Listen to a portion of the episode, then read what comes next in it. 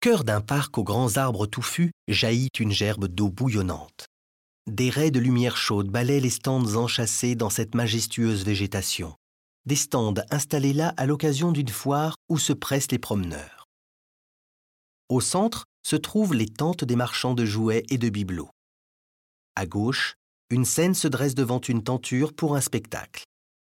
À droite, au premier plan, une jeune femme tient une loterie tout près du spectacle de marionnettes. Ici, la nature est reine. Foisonnante et généreuse, elle accueille en son sein cette foule éparse et minuscule. Mais il ne s'agit pas d'une nature sauvage. En cela, Fragonard est un homme de son temps. Il glorifie une nature domestiquée et sans danger qui s'offre à l'homme pour son plus grand bonheur.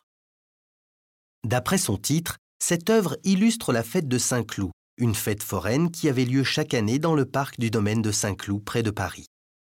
Mais aujourd'hui encore, l'œuvre reste bien mystérieuse car ni sa provenance ni sa date de réalisation ne sont certifiées. On peut même douter que Fragonard ait réellement illustré cette foire car le titre de l'œuvre ne remonte qu'à la fin du XIXe siècle. Fragonard était un artiste inclassable et encore aujourd'hui énigmatique, qui préférait faire parler son imagination plutôt que de représenter des scènes avec fidélité. Conservée dans les locaux de la Banque de France, cette œuvre insondable est rarement visible et peu commentée. Ce chef-d'œuvre secret tire sans doute aussi de là son mystère et sa force nostalgique.